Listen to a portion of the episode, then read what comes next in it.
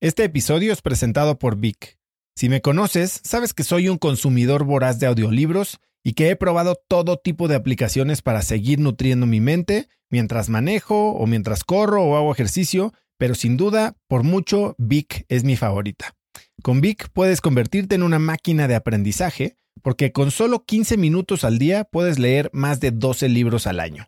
En Vic tienen más de 250 mil títulos y puedes escuchar resúmenes de bestsellers en menos de 15 minutos o libros completos, incluido mi libro Haz lo que importa, así como mis Vic originales como Cómo combatir el síndrome del impostor. Vic, por ser escucha de cracks, te regala 7 días de prueba y después contenido ilimitado por solo 167 pesos al mes en un pago anual de 1.999 pesos al suscribirte a Vic. Simplemente ve a cracks.la diagonal Vic. Vic se escribe B alta E E K.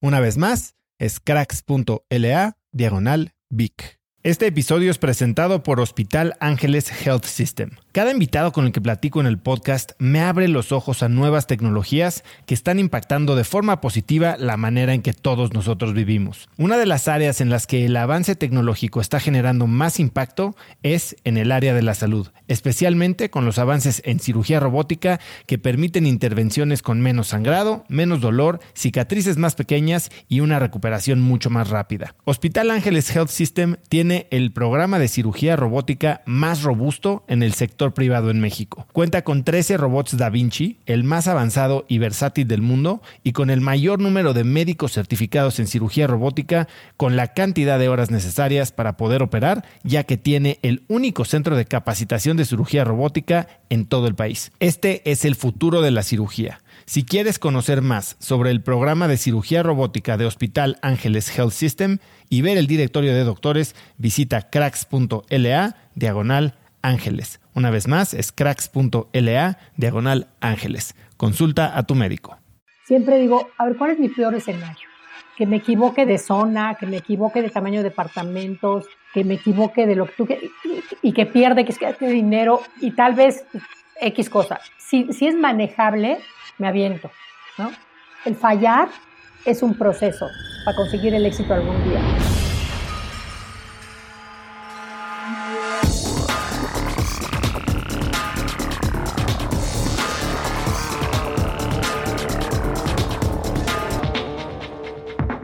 Hola y bienvenidos a un nuevo episodio de Cracks Podcast. Yo soy Osotrava y entrevisto cada semana a las mentes más brillantes para dejarte algo único y práctico que puedas usar en tu vida diaria. Hoy tengo como invitada a la gran Gina Díez Barroso. Gina es una empresaria mexicana dedicada a la construcción, el diseño y la innovación. Es fundadora de Grupo Diarc, que tiene más de 650 proyectos residenciales, corporativos y hospitalarios. En 2004, Gina fundó Centro, que es la primera universidad en México enfocada exclusivamente a carreras en áreas creativas con fuerte formación empresarial y también es la directora de Fundación DIARC, que busca erradicar la violencia familiar y la prevención del bullying en las escuelas.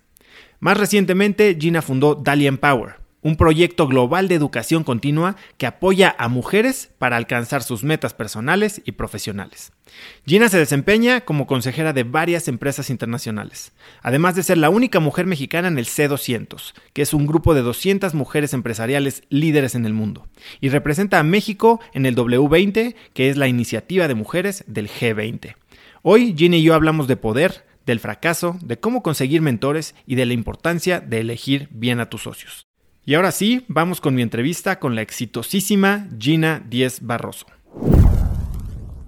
Gina, muchísimas gracias por tomarte el tiempo de estar conmigo, por eh, compartir tu historia con la gente que escucha Cracks. Qué, qué honor y qué privilegio tenerte.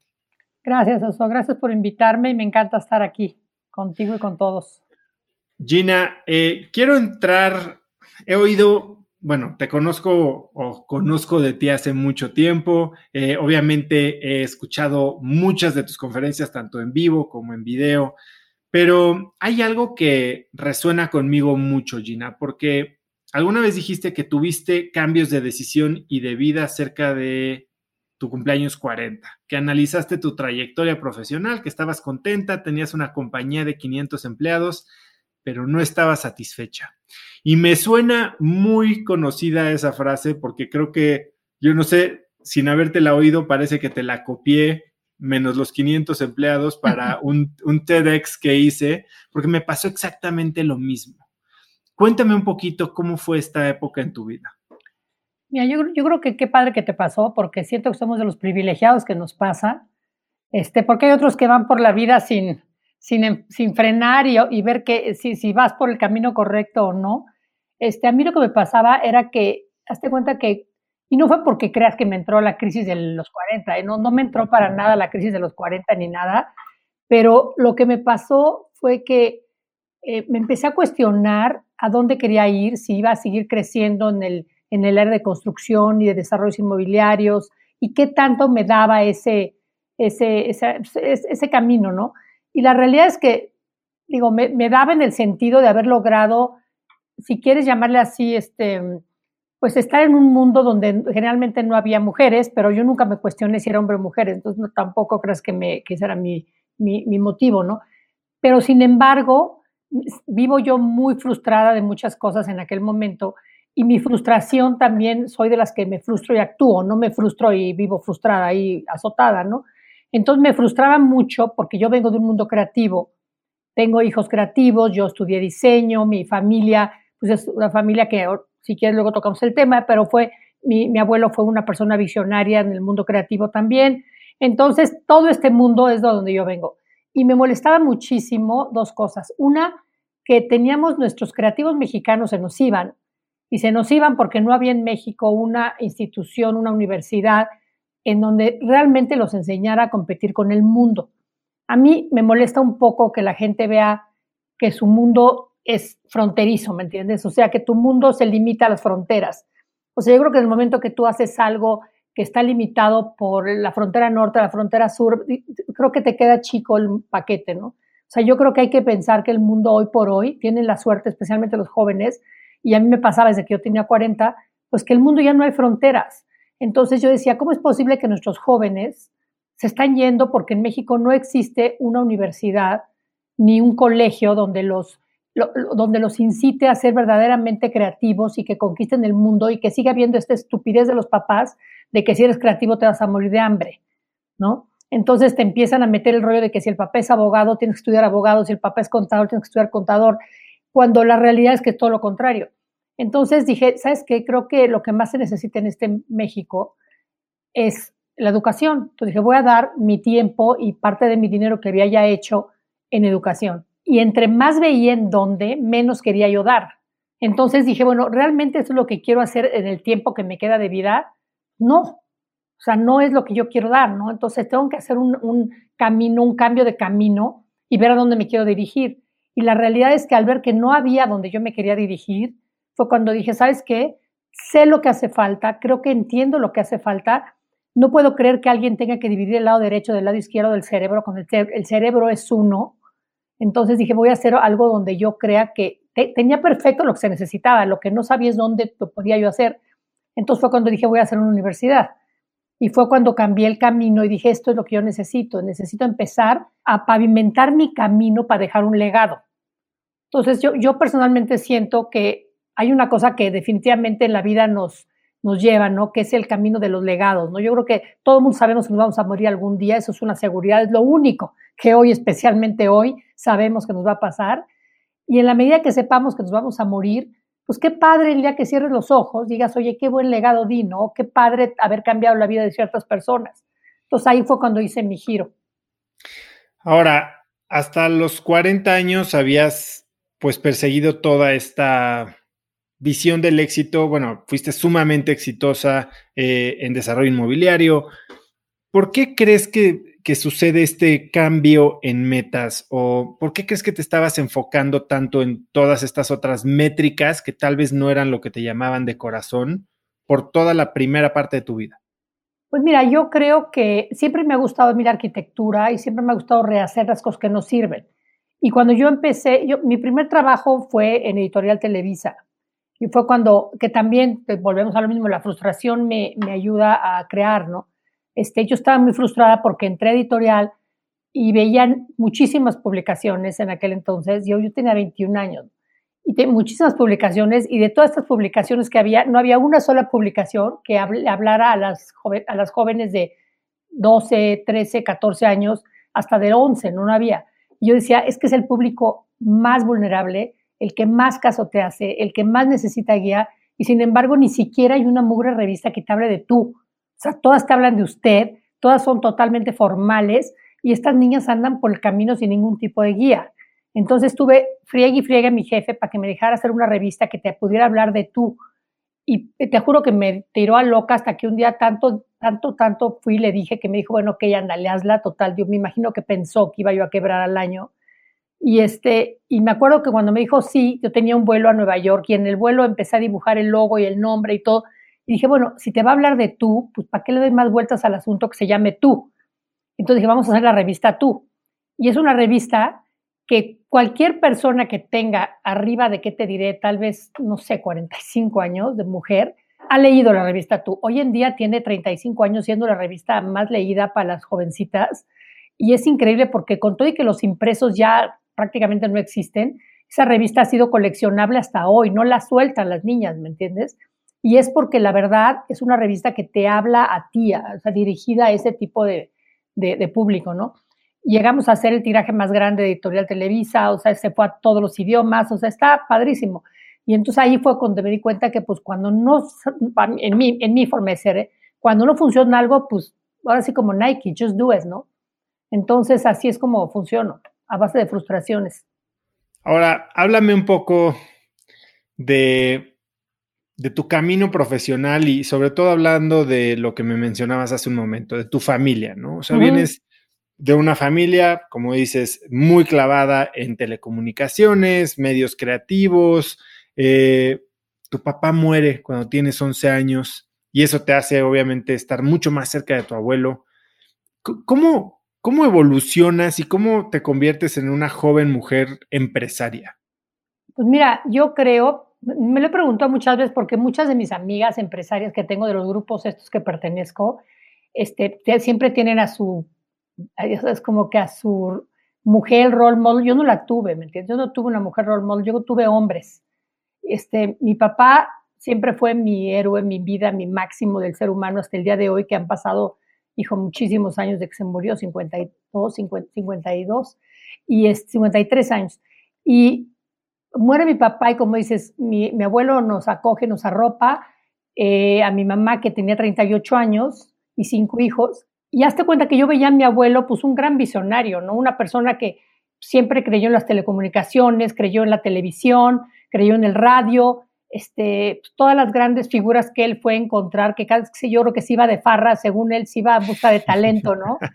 Este, traía a Agustín Lara, traía a Cricri, traía a Pedro Vargas, traía a Pedro Infante, traía a Jorge Negrete, o sea, traía a todos estos personajes, este, que iba a buscar yo no sé dónde, pero pues los encontraba.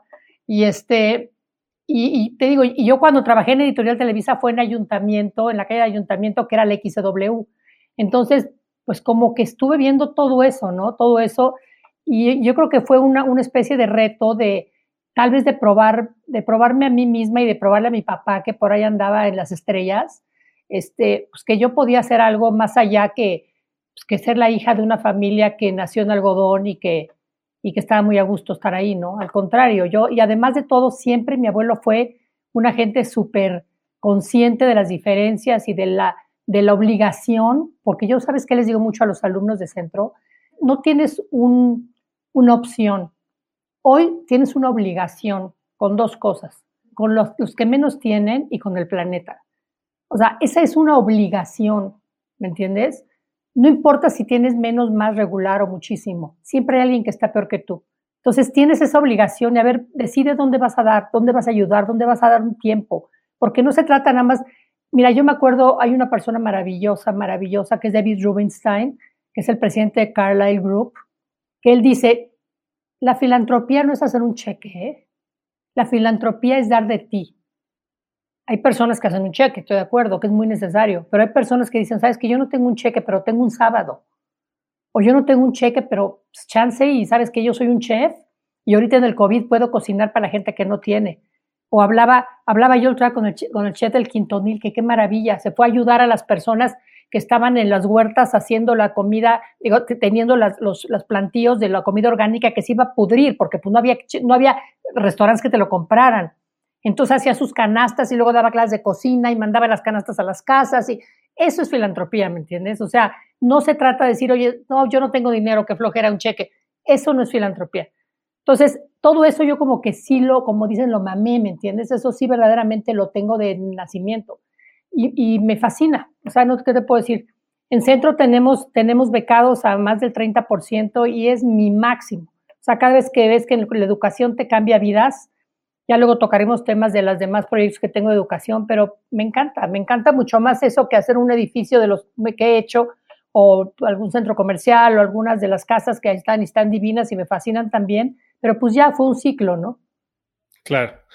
Ahora, tú estás, me acabas de decir que naciste en una cuna de algodón, por decirlo así. Eh, ciertamente, viendo las cosas desde afuera, pues tenías la vida resuelta por varias generaciones. Y eso también viene con muchas limitantes, no solo las responsabilidades que me estás diciendo, pero también con muchas limitantes. Si tú te has dedicado toda tu vida a romper los techos de cristal, las paredes que se te han puesto, cuéntame, para alguien que tal vez le cuesta un poco de trabajo imaginarse qué tipo de límites, qué tipo de retos puede significar nacer en una posición como la que tú naciste, ¿cuáles son los retos más importantes que tú has tenido que enfrentar a raíz de justo eso? Pues mira, yo creo que es interesante que lo toques porque muchas personas piensan que no hay retos porque tienes posibilidades económicas y al contrario, ¿sabes qué pasa también? Desde luego hay otro tipo de retos, ¿eh? Yo me da, me da muchísima admiración las personas que sin tener nada logran mucho, pero nosotros, a mí en mi casa, pues de entrada, por ejemplo, no te dejaban estudiar. No era algo que mi mamá veía como lógico, ¿me entiendes? Y siempre fue buscar romper ese paradigma de, pero ¿por qué no? Y trabajar, pero ¿para qué? ¿Por qué vas a trabajar? Entonces era también romper el paradigma del trabajo, ¿no? Y, y después, por decirte también, pues las cosas de trabajar en un mundo de hombres. Este, yo toda la vida he tenido más amigos hombres que mujeres y adoro a los hombres, me llevo increíble con los hombres, o sea, yo creo que en este mundo sin los hombres no pudiéramos lograr nada en el sentido de que necesitamos que nos apoyen y que, sean parte integral de este esfuerzo tan grande que estamos haciendo, que por primera vez estamos siendo oídas este, y apoyando a tantas, tantas mujeres que no tienen la posibilidad de ser oídas. Entonces yo toda la vida he tenido que romper estos paradigmas de que pues, te das cuenta, y, y luego te voy a decir otra cosa, un paradigma terrible, educa a hijos con dinero, es mucho más difícil que educar a hijos sin dinero. Digo, yo, gracias a Dios, y te juro que todos los días le doy, yo soy súper creyente, todos los días le doy gracias a Dios que tengo cinco hijos trabajadores, igual que yo, súper conscientes de que tienen la obligación de apoyar y ayudar al que tiene menos. Y este, todos trabajan, todos viven de lo que ganan, todos viven súper sencillo, todos son gente como que amantes de su país. Eh, me encanta, ¿me entiendes? Creativos. O sea, creo que, creo que es el, el mejor trabajo que he hecho en mi vida, mucho más que ninguno de los proyectos eh, profesionales que he logrado, ¿no? Es, el haber tenido esos cinco hijos maravillosos que pues también cuando una mujer o un hombre viene y me dice, oye, es que me siento culpable de dejar a mis hijos porque soy madre soltera o, un papá que te quedaste con tus niños y eres viudo, divorciado o soltero. Hijo, al contrario, ¿sabes qué? Es el ejemplo. Cuando te ven partirte la cara, trabajar, salir y eso, pues ahí están los resultados, ¿no? Claro.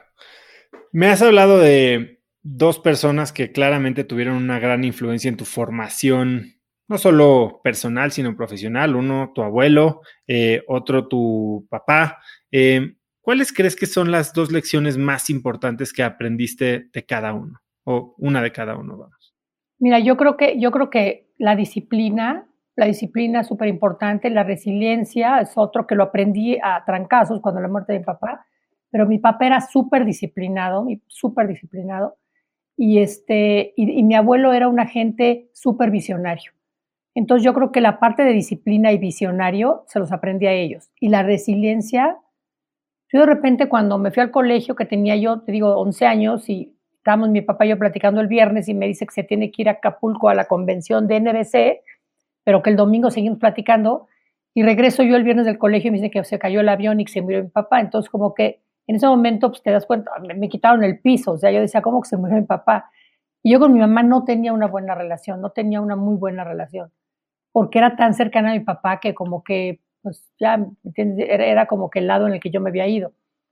Y ahí me di cuenta que o me hacía yo resiliente y fuerte y salía adelante o, o pues me quedaba ahí. Mi mamá tenía bastantes broncas, como ya le habían tocado en ese momento. Tenía una hermanita de un año, ¿no? Y mi hermano grande tenía 18. Entonces, este, la verdad, yo ahí tuve que salir adelante sola y medio silvestre salimos todos ahí, ¿no? Pero salimos, salimos todos bien. Y este, pero yo le aprendí eso, la disciplina de mi papá y lo visionario de mi abuelo. Eso yo creo que son las dos cosas. Y he escuchado también que otro de tus grandes mentores es Pedro Aspe. Ah, sí. Pedro es mi mentor, mi mentor de vida ya profesional. Pedro fue la primera persona que fui a ver cuando le dije que quería hacer una universidad. Se me quedó viendo con una cara de, estás loca. Este, pero Pedro ha sido mi, una gran, gran influencia para mí siempre.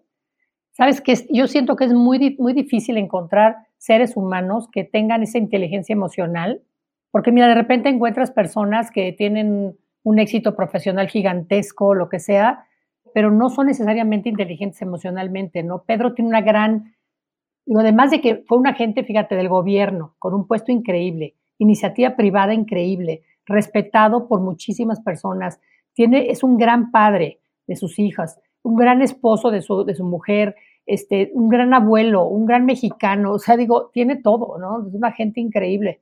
Entonces, Pedro ha sido un role model para mí muy importante.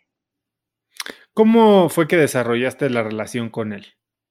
Pues siempre como que lo he visto como alguien a quien le pido consejos de repente, pero a raíz de centro, de que yo, yo empecé, hace 20 años fue cuando decidí hacer centro, y yo digo, desde que lo fui a ver, y de ahí empezó más cercana la relación, este, ha sido siempre la persona que me ha apoyado y me ha ayudado a raíz de centro, eh, cada que tengo un problema lo voy a ver. Entonces hemos ido como que desarrollando esta relación muy cercana y pues se ha dado, ya sabes, se dio como que muy natural, muy natural, hace 20 años fue.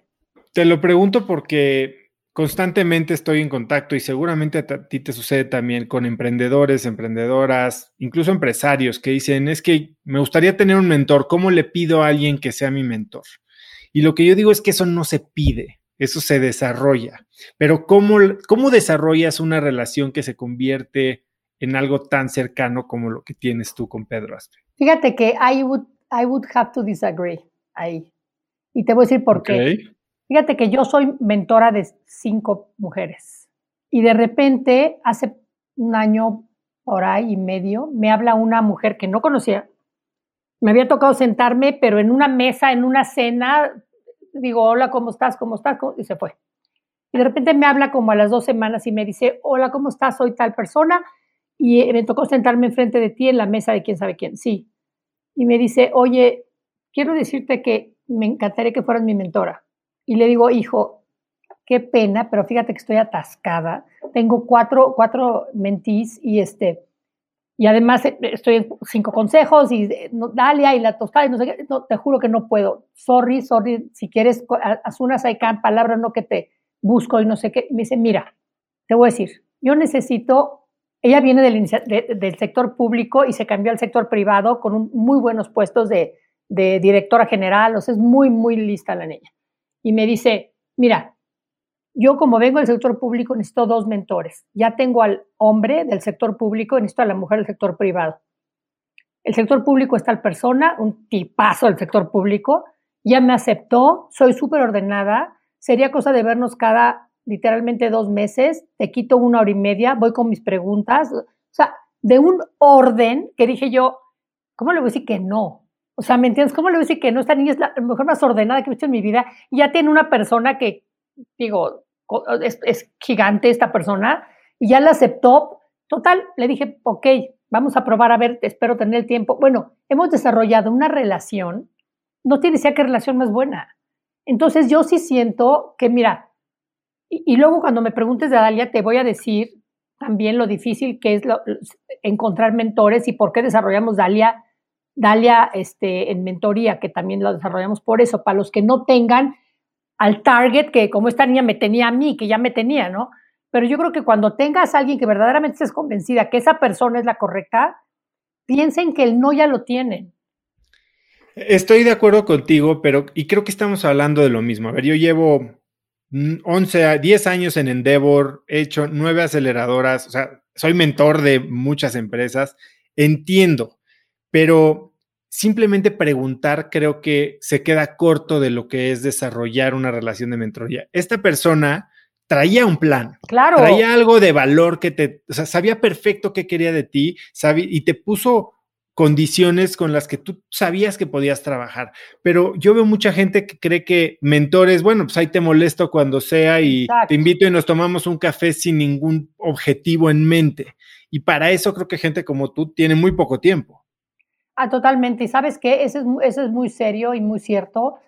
Ir a tomar un café a platicar es una tontería, porque aparte te das cuenta que ni siquiera apuntan, o sea, ni siquiera realmente lo que le estás diciendo le va, les va a caer el 20 o sea, esta niña... No van a ejecutar. Esta niña lleva sus seis preguntas, anota mis seis respuestas, me manda luego cuando ya, cuando ya hizo lo que yo le dije, me lo manda por mail. O sea, te juro que dice, no puede ser, es lo, es lo más ejecutivo que yo he visto en mi vida. O sea, entonces sí, claro que sí, tienes que ser, así como tienes que ser una buena mentora o mentor, tienes que ser un buen mentío, diga, fuerza. ¿Cuáles serían, por ejemplo, las dos o tres tips que le darías a alguien que quiere tener una relación de mentoría exitosa con alguien de peso? Pues mira, número uno, tienes que valorar el tiempo definitivamente en el sentido, no solo valorar el tiempo de, que, de que es ocupada la persona, sino valorar el tiempo de que qué le vas a preguntar, qué necesitas y lo que te diga, anótalo. Yo me desespera mucho la gente que no anota, ¿sabes? Me desespera muchísimo. O sea, anota lo que te está diciendo, llévalo a cabo y dale un feedback de, que lo, de lo que hiciste o lo que no pudiste hacer. Y si tú no lo pudiste hacer, ¿por qué no lo pudiste hacer? O sea, porque no hay nada más padre para una mentora o mentor que te des cuenta que lo que, lo que estás dando de tu tiempo gratuito importa. Claro, porque es que si no, pues qué flojera, ¿no? O sea. Estoy totalmente de acuerdo contigo y era justo eso a donde quería llegar, ¿no? Porque parece que es solo pedir y pedir y pedir y no hay nada más frustrante que dar tu tiempo y ver que no llegó a ningún lado. Y, la mayoría de las veces pasa eso. Bien, ahora, tú hablas mucho de poder. Es una palabra que tocas mucho en tus conferencias y tienes una, una manera muy particular de no solo definirlo, sino de pensar en el poder. ¿Qué es el poder para ti, Gina? Mira, para mí el poder es tener la decisión de hacer lo que tú quieras en la vida, hombres o mujeres.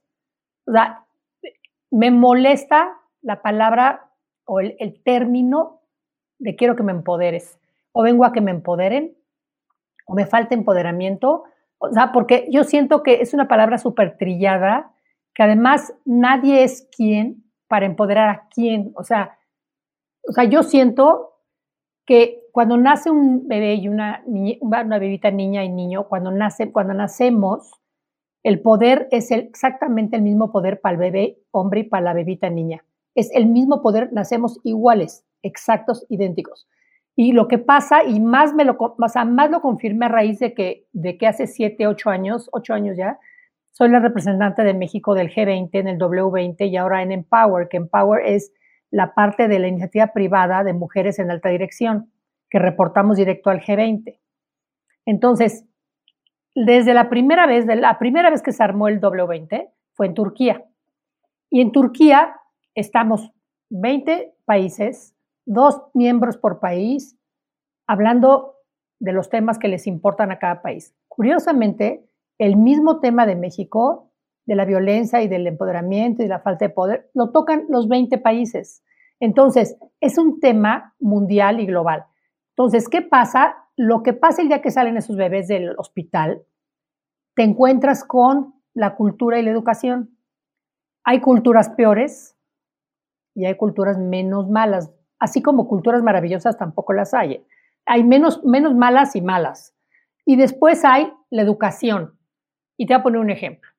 Vienen las, niñas y empieza la educación en muchos casos, no en todos, en muchos casos de que, oye, atienda a tu papá. A ver, bueno, primer, primer problema. Le das a la niña el juego, el, juego de té, el traje de princesa, y ojalá y se case con un rey, ¿no? O sea, es, ojalá y su meta sea casarse con un rey. Y al niñito le das el Lego, el coche, el traje de astronauta, el juego de química, el robot y la corona, porque es el rey. Entonces, ahí está, primero empieza a hacer las divisiones de roles. Y después empieza que cuida a tu papá, atiende a tu papá, qué quiere comer tu papá, ya llegó tu hermano a ver qué quiere tu hermano de cena, luego atiende a tu novio, luego atiendes a tu esposo y cuidas a tus hijos. Son una serie de mensajes equivocados que, desempoderan. Pero totalmente, lo único que hacen es esconder más en el fondo de tu ser ese poder que nadie te lo ha extirpado, ¿eh? O sea, hay que, hay que realmente darnos cuenta que nadie te ha extirpado ese poder porque eso es muy importante, que nos demos cuenta que ese poder existe y todavía está ahí. Ese poder está dentro de nosotros y es un poder que está ahí y hay que reconocerlos, adueñarnos de él y salir adelante y decir, este es mi poder y nadie me lo quita. Entonces, en la medida que nos demos cuenta como papás de cómo tenemos que educar a los hijos y de la cultura, de cómo tenemos que hablarle a las niñas, o sea, no tiene nada de malo que una niña quiera ser ingeniera, mecatrónica, robótica, o sea, que, sueñe con ser astronauta, ¿qué más da? ¿Me entiendes? ¿Por qué no le compras legos a las niñas? Hay muchísimas cosas que está involucrada esta cultura. Me decían que si el machismo es mexicano, no, lo único mexicano es el nombre. El machismo es un, igual en todas las diferentes culturas, nada más que se llama, se llama de otra manera, ¿no? Entonces yo creo que es muy importante darnos cuenta que ese poder, una vez que, que sabes cómo adueñarte de ese poder, tú puedes hacer lo que quieras en la vida. Lo único que no debes de hacer es confundir poder con dominio, porque el poder no es dominio. No es dominio ni para tu esposo o tu pareja, ni para tus amigas o, o mujeres, ni para tus hijos o familia, ni para tu entorno. Al contrario. Por ejemplo, en Dalia manejamos que hay tres poderes, ¿no? Que es el poder para lograr tus metas personales, el poder para impactar a tu entorno cercano, que es tu familia, y el poder para dejar un legado en tu entorno más lejano en ningún lado decimos, oye, este es un poder para controlar a tus seres queridos. O sea, control nunca, dominio menos. Entonces, es, es muy importante, por el momento que tú tienes ese poder, evitas hasta, hasta violencia intrafamiliar. Porque, ¿Por qué te van a tocar, no? ¿Por qué, te van, van a negociar menos salario con...? Porque mira, también hay esta otra. La violencia no es nada más la violencia física es la violencia en el trabajo, la violencia familiar, la violencia verbal, la violencia de salarios. Todo este tipo de violencia también es porque no tienes el poder de decir, espérame tantito.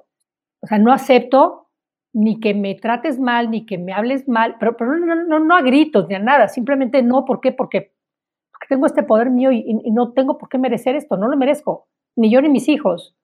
Entonces es muy importante darles a las mujeres esta herramienta y a los hombres igual. Oye, hay un grupo de LGBTQ que Dalia maneja también súper fuerte, que también tampoco tienen por, qué ser, este, pues, abused, ¿me entiendes? De ninguna manera. Ellos también necesitan desarrollar este poder y aspirar a ser CEOs de las empresas.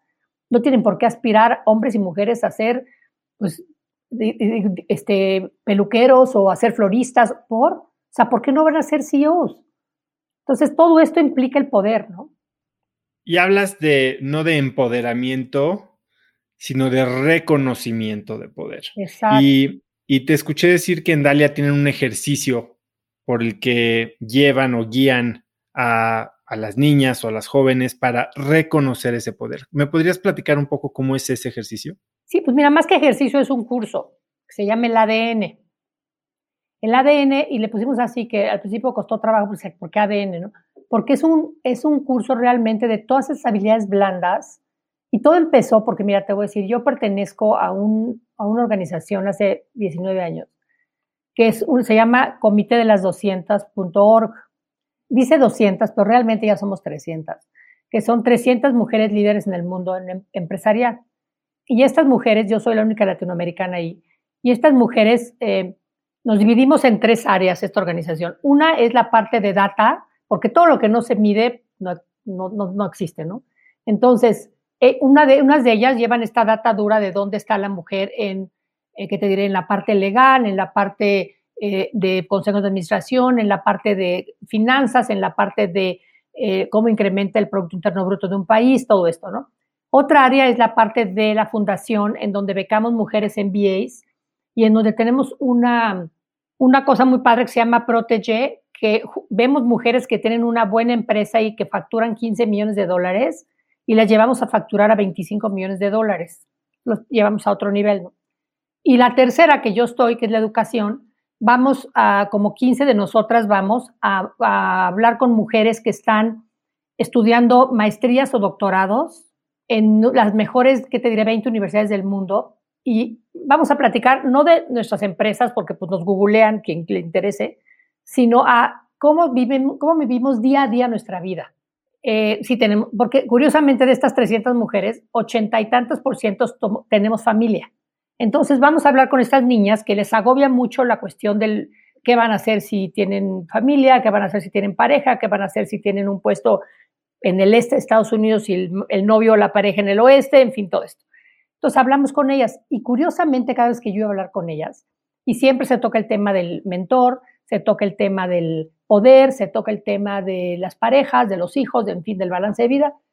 Yo te juro, llegaba a mi casa y le decía a mi esposo, oye, es increíble, les estoy dando una receta donde no hay ingredientes, porque estas niñas, ¿dónde van a encontrar un mentor? ¿Dónde van a encontrar un, un sponsor? Este, ¿Cómo le van a hacer para estas habilidades blandas que, que por más que estudien tres maestrías y cinco doctorados, no lo van a encontrar?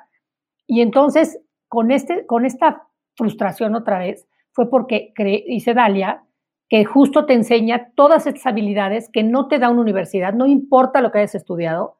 Y LinkedIn lo acaba de publicar, que son las habilidades que se necesitan para triunfar en la vida hoy, que son el, justo, tú puedes ser, hasta cuenta, haber tenido dos maestrías y dos doctorados y sin embargo no tienes una capacidad de tener el poder interior, no sabes negociación fuerte, no tienes un poder de liderazgo, no sabes cómo hacer un team building, no tienes una forma de hacer un, eh, que te un proyecto de creative thinking fuerte. Todas estas habilidades las hicimos y formamos el ADN, Dalia.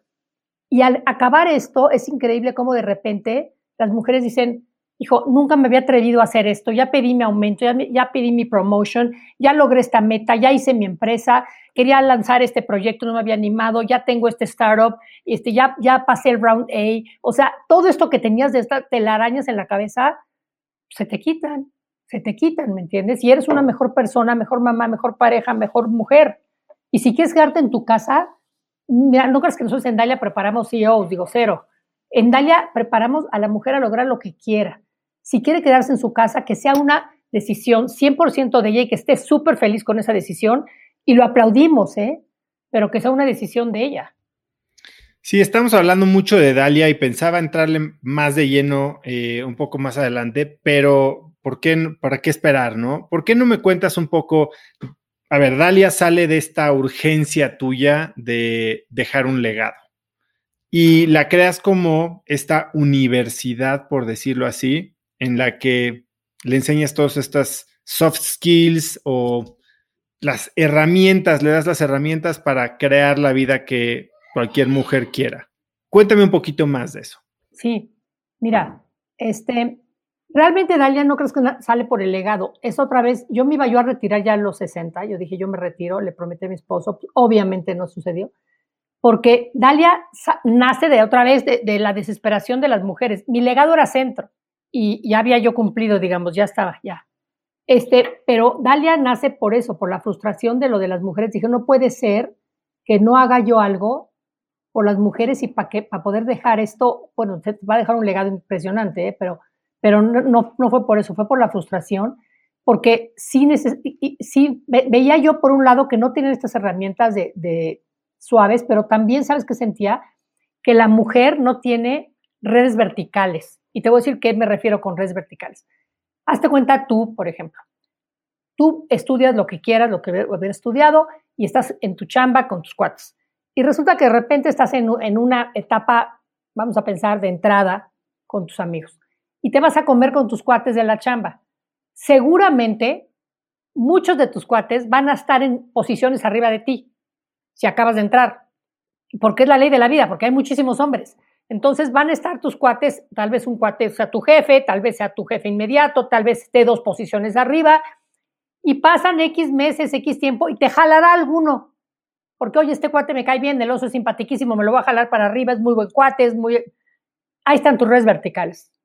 Y las horizontales pues, son los que están igual que tú, entraron al mismo nivel que tú. Pero hay redes verticales porque hay muchos hombres en el pipeline. Entonces, siempre hay redes verticales. Y generalmente el mundo profesional se mueve con recomendaciones. Digo, es raro que alguien no te conozca de la nada y ya él sale y te jale, ¿no? En mujeres nunca hay redes verticales. Hay mínimo de redes verticales y te voy a decir qué pasa. Ahí está la mujer en la empresa, en un despacho de abogados, vamos a ponerle mandos bajos todavía, está pasante o abogada recién graduada y se va a comer con sus amigas. Primer error, la mujer hace el estúpido error de nunca hablar de chamba, hablar de broncas personales. ¿Por qué? Porque no lo sabe hacer. Entonces hay que enseñarle que hay que hablar de lo que tiene que hablar. Si quieres ir a comer con tus amigas y, llorar de tus hijos y de tu esposo, es otro, es otro momento. Si quieres subir de escalera, habla de tus cosas profesionales, ¿no? Segundo, quieres hablar con tus redes verticales, no existen. ¿Por qué no existen? Porque no hay. No hay mujeres socias en ese despacho. Entonces, ¿a quién le vas a decir? ¿Al señor? Sí, nada más que a lo mejor es un misógeno que no quiere saber nada de que hay una mujer socia en ese despacho. Entonces, mira, como soy enferma del creative thinking, entiendo perfecto cómo se ponen los, las hojitas visuales, aunque no, es más, mira, oso, y te juro que no estaba preparada, pero te voy a enseñar lo que tengo en mi mesa. O sea, ve, tengo todas mis hojitas. Todos tus post-its. Todos mis post-its. Entonces, empiezo a hacer post-its mentales y, me doy cuenta que se necesita desde poner a mujeres en el pipeline, enseñarles a hacer network y por network, volvemos a lo igual que mentoría, no se trata de vamos a echarnos un drink, eso no es network, ¿eh? Eso es vamos a echarnos un drink y ese es otro rollo. Eso lo saben hacer perfecto las mujeres, ¿eh? Me refiero network profesional, ordenado y en serio. Luego, vamos a poner mujeres en el pipeline. Vamos a entrenarlas para que el día que haya una posibilidad de sentarlas en un consejo de administración, no por cuota, sino por capacidad, hagan un extraordinario trabajo. Porque no hay nada peor que se abran tres lugares y entren tres personas que no den una. Entonces, ¿sabes qué? Y no es que no den una porque no son capaces, sino porque no las han entrenado en, ese, en esa posición. Porque si tú quieres tomar hoy una clase de cómo estar en un consejo de administración siendo mujer, perdóname, no hay clases, ¿eh?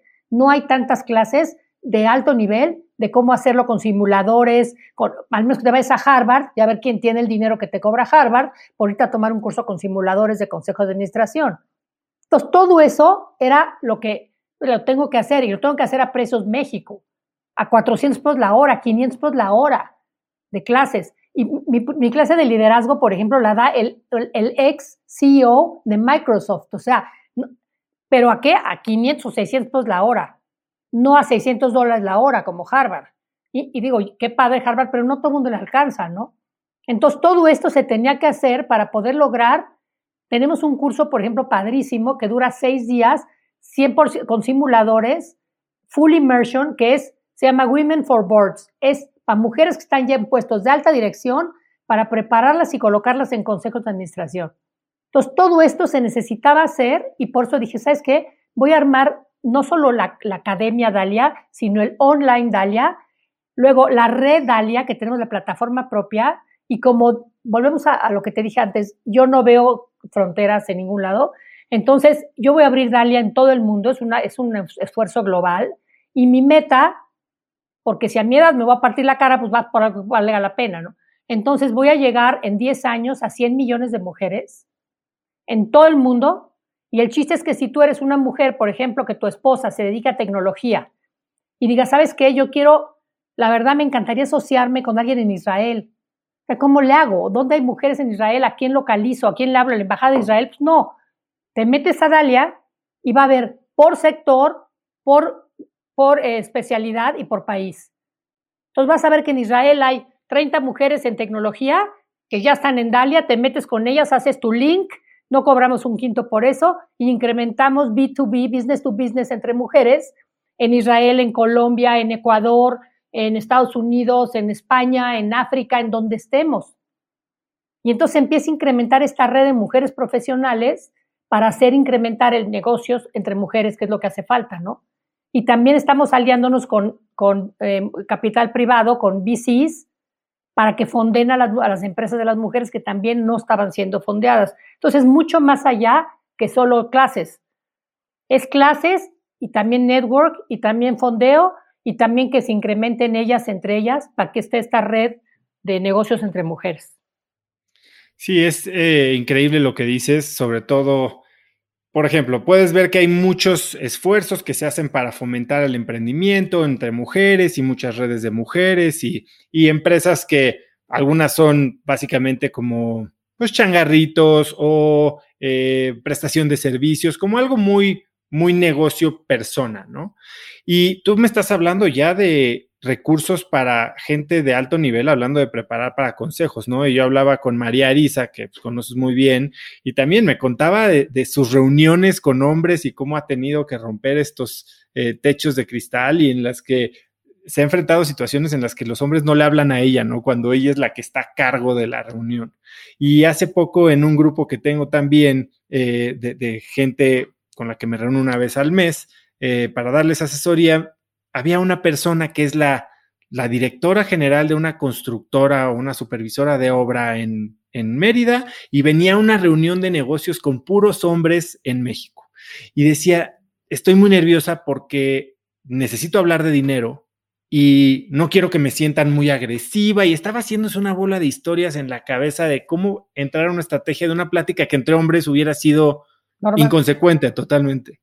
Claro, no, y sabes qué es increíble, yo tengo, tengo mis amigas estas de las 200, que es muy chistoso, te dicen, eh, y se lo dicen en broma, pero es en serio, ¿eh? es como una broma sarcástica, que te dicen, si entras a un consejo por primera vez y eres la única mujer, no te sientes cerca de la cafetera y al principio no entiendes por qué, pero neta, te piden café, te piden café. O sea, es muy chistoso, es muy chistoso. digo, a mí me da risa ya, porque ya digo, yo, nunca me he sentido atacada, pero es cierto, es cierto. Te, o sea, no, digo, cuando tú llegas a exponer un negocio no, y llegas tú a exponerlo, tú, tú, eras tú haces el pitch, pues no, le hablan a tu asistente, que es el cuate, ¿me entiendes? Entonces, este, es muy chistosa la discriminación Cuéntame alguna experiencia así que, tengas grabada que digas no es posible que esto me pasó.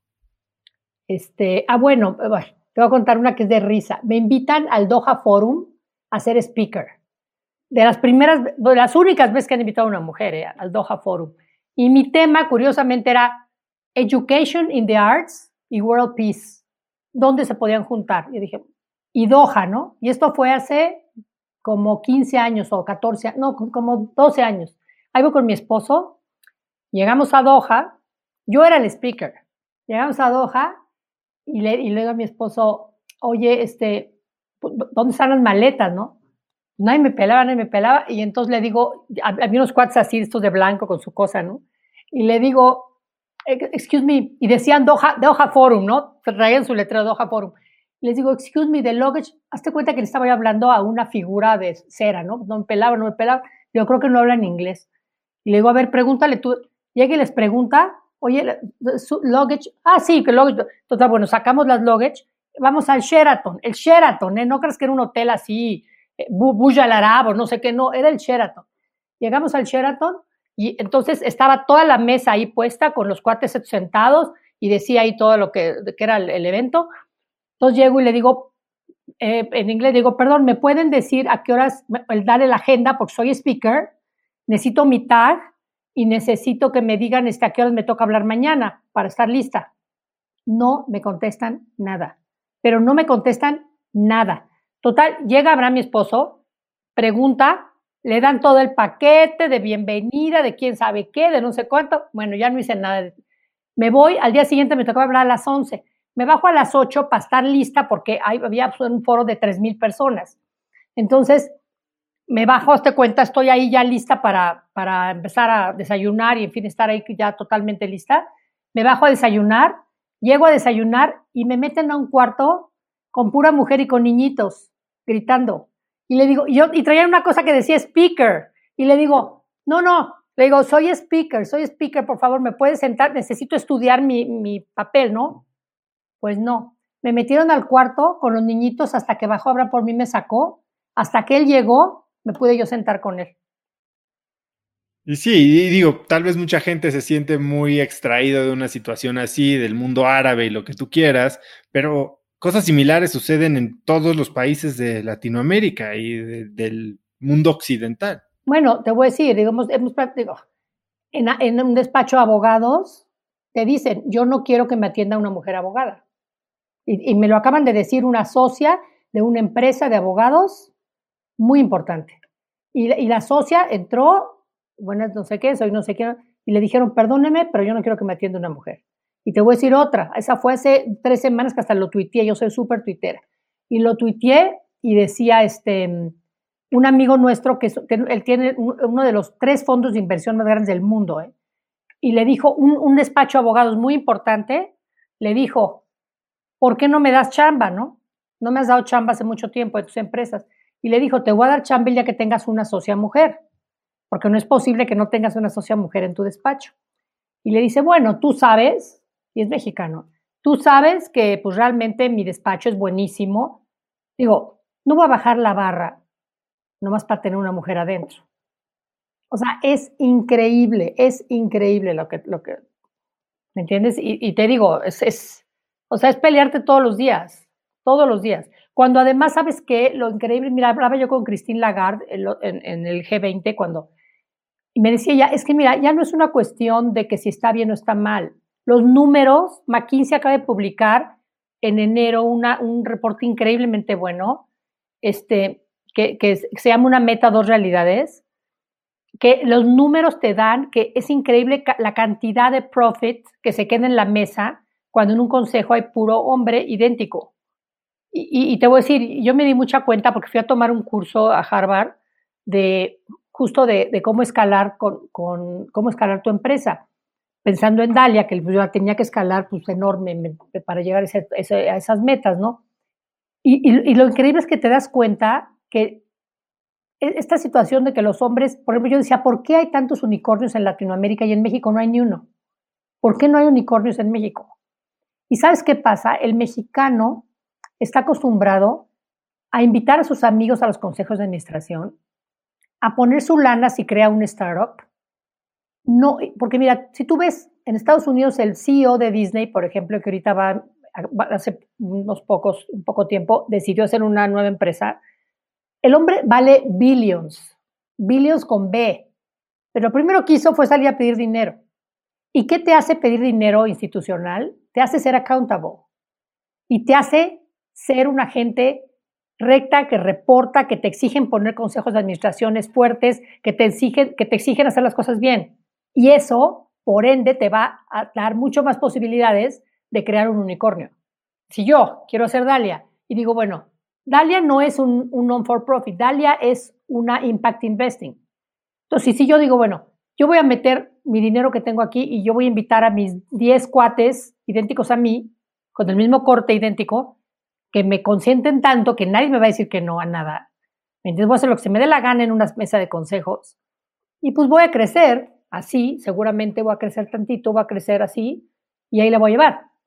Nunca voy a llegar a 100 millones de mujeres y nunca voy a llegar a lo que quiero llegar yo de metas. Pero sin embargo, si yo me hago institucional, pido dinero institucional, me convierto en accountable, hago un consejo de administración como Dios manda, o sea, que me regañen, que me digan, que me paren, que me frenen, vas a ver si no llego a los metas que, que tengo que llegar y me olvido de mis cuates, mis cuates para ir a tomar un drink, pero no para que me estén consintiendo en una mesa de consejos. Y es lo que siento que pasa, ¿me entiendes? En México les gusta estar con sus yes, yes, yes, yes, y, no les gusta que les digan que no. No a todos, pero a muchos, ¿no? Entonces yo sí siento que muchas veces te enoja cuando tu cuate te dice, no lo hagas, ¿por qué? Porque no lo permito. Porque si tú me invitaste a ser consejero es para que yo te diga que no, no para que te diga que hagas todo lo que quieras.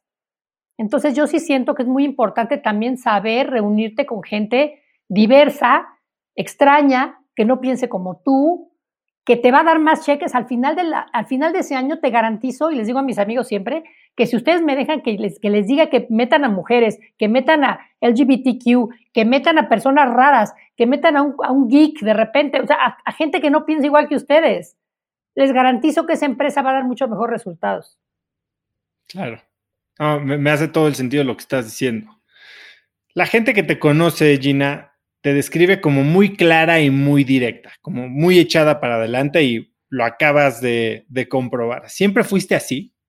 Sí, caray. Sí, siempre fui así. O sea, mire, chica, siempre me, siempre, es más, es ya como que mucha gente me pone este quote. Yo siempre dije, y cuando tuve el TED en Londres, que fui a, di un TED Talk en Londres, siempre me decían que yo de chica era la niña problema porque no tomaba no por respuesta. Nunca tomaba no por respuesta. y claro, de chiquita lo ves como una gran, un gran problema de tu carácter y un carácter muy difícil, pero sabes que gracias a eso creo que he logrado las cosas en mi vida, porque no tomo no por respuesta. Y lucho y lucho y lucho por los sís. Y siempre les digo a, a los emprendedores, siempre les digo, miren, haters va a haber siempre. Haters de tus empresas, de tu startup, hasta de tu pareja. Le presentas a alguien, no, tú, este güey ya, ya te, es un mujeriego, la vieja está una golfa. O sea, te juro, aléjate de los haters, busca los que te apoyen, los que te ayudan y no los que crean en tu proyecto, los que hagan de tu proyecto su proyecto. No, porque yo eso es más importante. Digo, mira, Centro, Centro es un grandísimo éxito porque tengo a 350 profesores que son su proyecto. O sea, Centro es de ellos, no es mío. No están en mi proyecto. Centro es su proyecto. Y Dalia, digo, Dalia somos poquitos porque pues, es un startup, pero encontré a la gente que está verdaderamente, ha dejado, eh, mira, mi CEO de Dalia viene de, de Wharton, de Bain, este, una gente que podía haber hecho otra carrera mucho más tal vez económicamente rentable, pero como tú, con, tu, con lo que tienes de, tu podcast, ¿no? Es absolutamente su pasión, su propósito, cambiarle la vida a toda la gente que pueda. Entonces, por supuesto que eso es lo que quieres. Y también te voy a decir, yo cuando hice centro, no tienes una idea la de gente que me gustaba yo loca. Entonces, busca a los que te dicen que sí se puede. ¿Cómo estableces esa línea en donde, y eso es lo que pasa mucho con mentorías, ¿no? Porque traes tu visión, traes la pasión, te acercas a un mentor, a alguien que admiras, que estaría en tu consejo y te diría, no seas idiota, no lo hagas. Exacto. ¿Dónde se rompe eso? Porque en qué momento regresas a tu visión y a, sí, estoy loca y lo voy a lograr, y dónde tomas el consejo. Es que yo creo que depende del nivel en que estás. Te voy a contar de centro tantito. Mira, en centro, cuando, cuando yo empecé a hacer centro, a mí me falta la academia, ¿eh? O sea, yo no soy una gente que tengo maestrías ni doctorados, ni mucho menos. Yo me casé a los 19 años la primera vez. Entonces, cuando yo quise hacer centro, mi, mi freno era decir, ¿quién me va a creer si yo no soy académica? O sea, me van a decir, ¿tú qué? ¿Por? O sea, ¿por qué te voy a creer? Y entonces, este, cuando, cuando empecé a hacer centro, todos mis consejeros, no tenía todavía consejos, pero todos mis consejeros me dijeron, mira, tienes que hacer un estudio de mercado. Le dije, neta, yo no creo en los estudios de mercado. Pues no, pero tienes que hacerlo, bueno. Y luego dije, ¿quién me irá, o sea, quién me puede apoyar a dirigir centro? Porque tiene que ser alguien que tenga totalmente borrado la línea de los dos hemisferios, porque pues es lo que quiero llegar a lograr. Me dijeron, hay una mujer austriaca, no habla nada español, pero es buenísima, no sé qué hablé con ella y me dijo, mira, yo puedo estar contigo cuatro años en la etapa de, Research and Development porque yo me voy a casar con un español y vamos a poner una oficina, un investment banking en Sudáfrica y pues ya no puedo más. Bueno, por lo menos en la etapa del principio. Vino ella, contratamos a la famosa empresa de marketing, hicieron un estudio de mercado, ya llevaba Kirsten aquí dos años y este, y llegamos al resultado y me dicen, pues mira, qué pena, pero no va a salir. O sea, centro no, no se necesita en México una universidad privada, creativa, con estas carreras medio innovadoras, medio raras, así, este, no, la verdad vas a perder mucho dinero, no es algo que se necesite, no sé qué, no sé cuánto. Y mucho menos si quieres meter cine como licenciatura de cuatro años de cine. Y televisión cuatro años, no, hombre, no, ni de chiste, ¿no? Bueno, salimos y me dice Kirsten, pues me regreso a Austria, ¿no? Y le digo, cero, es que yo no les creo. O sea, la verdad, estoy convencida de que esto sirve, convencida, o sea, estoy absolutamente convencida. El problema es que me crean a mí, pero yo, yo estoy convencida que esto sí sale. Y nos tardamos como seis años en todo lo que era research y, y abrimos. Y cuando los papás me preguntaban, a ver, China, ¿por qué voy a creer que no en tres años me vas a decir, ¿qué crees? Me cansé y esto no era lo mío. Y yo te juro que les decía, tienes toda la razón. O sea, pero no, o sea, no me, o sea, es algo que no, te voy a qué pasa. Yo sabes cómo funcionan mis negocios, en todos, ¿eh? desde mi primera casita microscópica que hice hasta la revista Tour, siempre digo, a ver, ¿cuál es mi peor escenario? O sea, ¿cuál es mi peor, peor, peor escenario?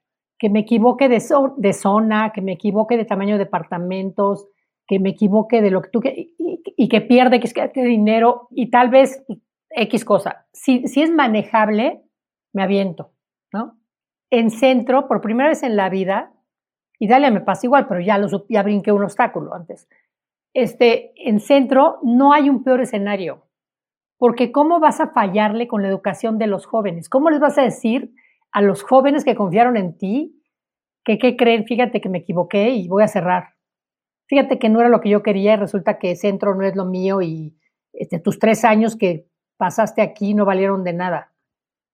Entonces, dije yo, no hay, no hay un worst scenario, ¿no? Entonces, eso, eso me costó muchísimo trabajo darme cuenta, que por primera vez en mi vida mi metodología no iba a funcionar. Entonces, pues abrí y, dijo, no te quiero decir el éxito que es. No, bueno, lo, he visto, vi cuando estaban ahí atrás de Palmas, ahora el monstruo que construyeron en Constituyentes, increíble. Ahora, identificas tu peor escenario, te avientas. Hay veces que las cosas salen mal. ¿Cómo piensas tú del fracaso? Yo el fracaso creo que es uno de los peores errores que se maneja México mal manejado. El fracaso es un proceso. O sea, es más, el fracaso no se a llamar ni fracaso. El fallar es un proceso para conseguir el éxito algún día. En México te castigan el fallar desde chiquito. Desde chiquito no se maneja bien, no te, no, te encourage, hazte cuenta, para, para seguir tratando. Yo siempre digo que el que falla es el que cuelga la bata y decide no seguir, no volver a tratar. Ahí considera que fallaste. Todo lo demás son procesos, procesos de momentos duros, por supuesto, donde entra la resiliencia. O sea, yo les digo, a ver, ¿cuál es, el, cuál es el, la diferencia entre que una persona y tu cuate que está junto a ti, que se graduó de la misma universidad, de la misma maestría, era tu vecino, la misma educación, a uno de ustedes dos les vaya increíblemente bien y a otro increíblemente mal? Es la capacidad de sobreponerte a la adversidad. Porque a todo mundo nos va a ir mal en esta vida unos mal, otros peor, otros menos mal, otros regular, pero así de que vas a tener una vida color de rosa por un camino lleno de flores, no es cierto. Y aquí está hoy la prueba del COVID, no te va a ir bien en la vida. Entonces, en la medida que tengas tu capacidad de construir resiliencia, no cuando está el COVID arriba de ti, ¿eh? sino durante toda tu vida, y si ves ahorita el proyecto de Sheryl Sandberg que se llama Option B, en Option B claramente te dicen yo acabo de tomar una clase con el psicólogo socio de Sheryl Sandberg en Option B y te habla de que la resiliencia no se, no, se hace ni, ni se mide, se construye con el tiempo. Y con el tiempo tú puedes estar en el mejor de tus momentos en tu vida, pero empiezas a construir tu resiliencia. Entonces, en esa medida que tú eres resiliente, aguantas los fracasos que no son fracasos, son procesos. El chiste de esto es no volver a repetirlos y aprenderlos y cargárselos a la experiencia y tener hasta cuenta en tu empresa, tener reuniones sobre el fracaso, sobre el famoso proceso que no funcionó. Digo, ¿quieres ver de, procesos de que no funcionaron? Abraham Lincoln, por favor, 16 o 17 veces no funcionó. Y es uno de los mejores presidentes que ha tenido Estados Unidos. Thomas Jefferson. O sea, ¿me entiendes? Los grandísimos, grandísimos personajes han tenido procesos que no funcionaron hasta que lograron el que sí funcionó. Cuéntame de algún proceso tuyo. ¿Cuál ha sido el proceso de falla más duro por el que has pasado y qué aprendiste de él? Asociarme con la persona equivocada. O sea, yo les he dicho muchísimo, muchísimo a todos los jóvenes que es mucho peor un mal socio que un divorcio. Porque con un divorcio tú tuviste en algún momento cariño por esa persona y falló, se vale. También ese es otro proceso que hay que superar. El fracaso, yo creo que, yo en mi caso te digo, es por la desesperación y por la urgencia asociarte con gente que no es igual que tú. Y a mí me han preguntado, yo, ¿cómo saber que un socio es bueno o malo? Número uno, los valores. Olvídate si el socio tiene o no tiene dinero. El dinero hoy en día es un commodity bastante jodido, perdón la palabra, pero es un commodity que hay demasiado. Tal vez en las manos equivocadas y tal vez de forma equivocada, pero hay dinero. Entonces, aguas con el dinero, ¿eh? porque hay y no necesariamente la gente mejor. Entonces yo creo que lo más importante es que cuando te asocias con alguien, los valores, la ética, este, quién es, de dónde vino, quiénes son sus papás, quiénes son sus hijos. O sea, si la gente es igual que tú, de valores superiores, es muy factible que te vaya bien. Si el cuate es un cuate o la mujer es una mujer que no tiene nada que ver con tus valores, hijo, o sea, es crónica de una muerte anunciada. ¿eh? Entonces yo sí creo que eso para mí ha sido el, he perdido mucho dinero y he perdido mucho desgaste emocional, físico, este, espantoso, por estar teniendo que lidiar con personas que son totalmente de, de, desleales, este, malos, eh, deshonestos, ¿me entiendes? Eso es una cosa mala. ¿Y qué tipo de proceso o primer principio o regla estableciste en tu vida, en tu, en tu proceso de selección de socios a partir de esta situación? O sea, ¿tienes algún tipo de proceso de, dating period? Eh? Sí, desde luego de dating period, pero aparte mucho más que de dating period, de historia de vida. ¿Quién eres? ¿De dónde, de dónde estás? Este, em, ¿Qué piensas? Que todo eso. y te voy a decir una cosa ¿Cuál es tu propósito? ¿Cuál es tu, este, mm, tu, tu más que nada tu your purpose, ¿me entiendes? Como ser humano, yo creo que es muy, es muy, muy difícil encontrar gente que lo tiene y si lo tiene y es el mismo que tú, es más fácil. Y, no creo que me asocio tan fácil con gente ya después de eso, te quedas tocada, pero, pero sí me he asociado con gente que es igual a mí, me ha ido muy bien, la verdad, ya después de esto, ¿no? Sí, me recuerda mucho a un, algo que aprendí de otro de mis invitados, que decía que para escoger socios él tenía un, framework, una metodología de las tres Cs, que era eh, compatibilidad de caracteres, comunión de valores y complementariedad de habilidades. Claro, y, yo te pondría los valores hasta arriba, ¿eh?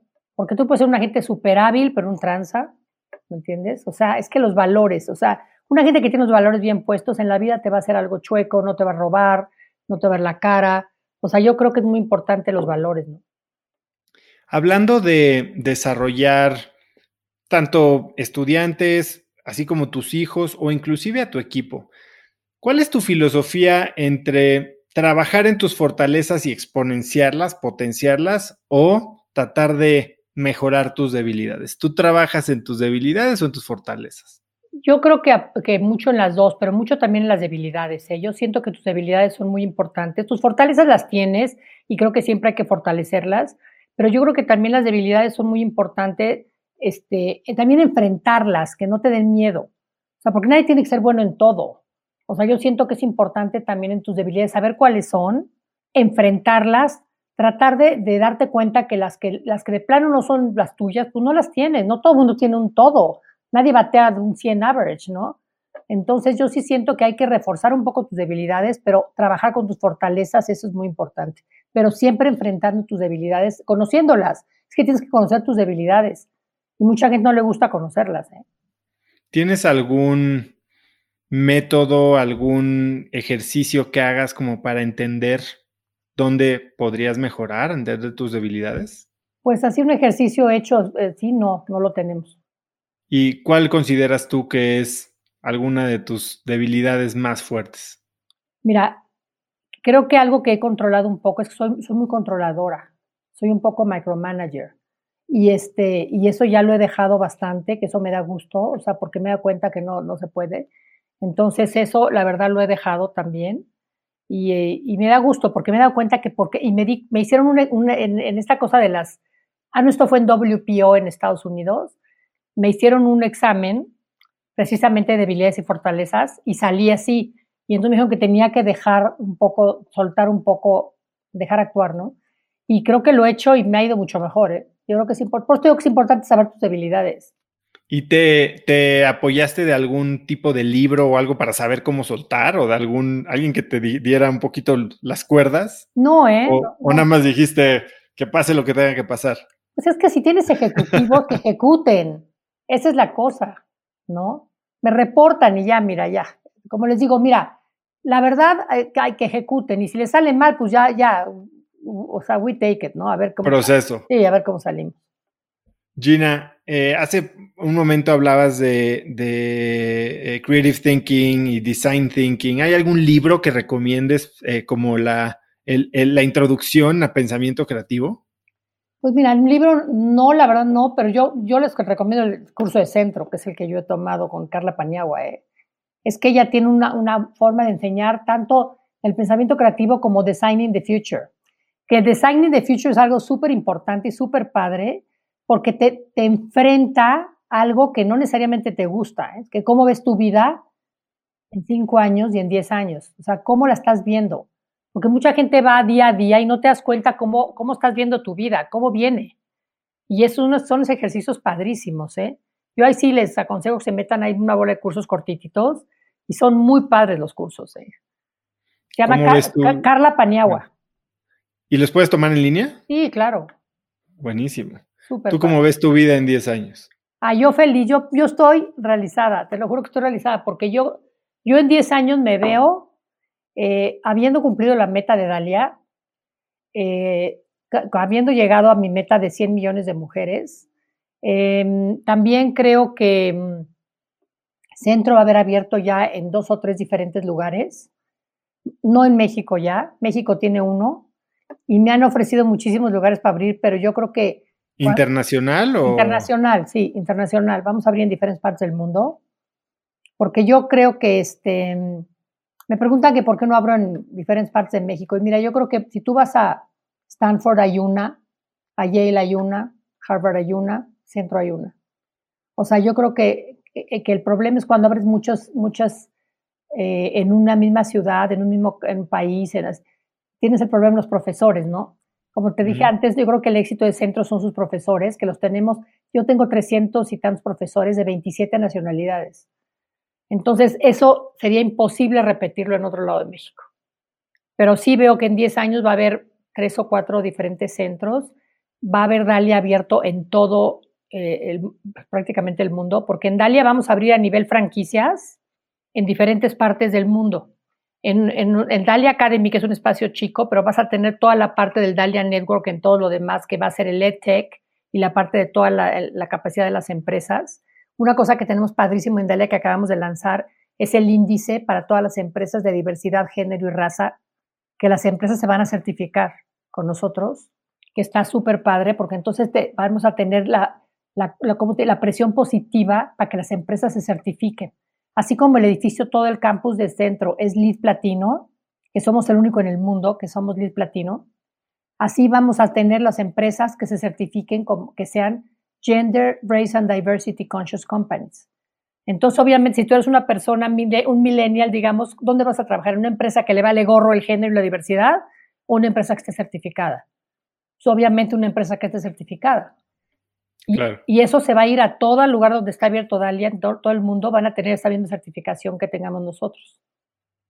Está padre. Suena ambicioso, pero suena padrísimo. Sí, y yo creo que si estableces ese estándar. Exacto. Me suena que constantemente estás hablando con gente de todo tipo, estás en reuniones. Supongo que tienes que estar empapada de muchas cosas, leyendo mucho. ¿Cómo eliges qué lees? ¿Qué estás leyendo ahora? Mira, ahora estoy leyendo curiosamente un libro que pues aquí está, que se llama Encuentra tu poder, que es justo porque es mucho de lo que yo hablo y, me llamó la atención el nombre, que es lo que lo acabo de empezar, lo, empecé ayer. ¿De quién es? Mira, es más, te lo voy a traer. Este me lo acaban de recomendar.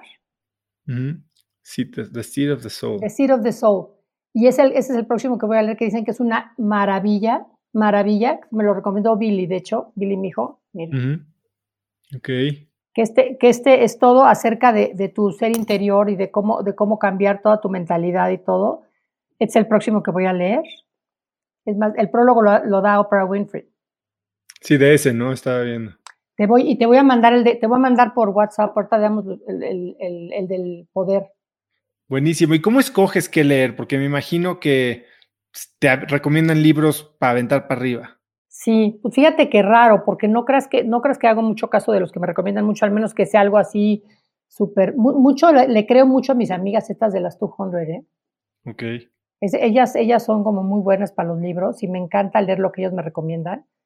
Pero, y aparte luego me pasa que no tengo mucho tiempo para leer. Entonces, mucho de repente cuando voy a, me gusta mucho caminar, entonces este, me voy a caminar al bosque, a hiking, me gusta hiking.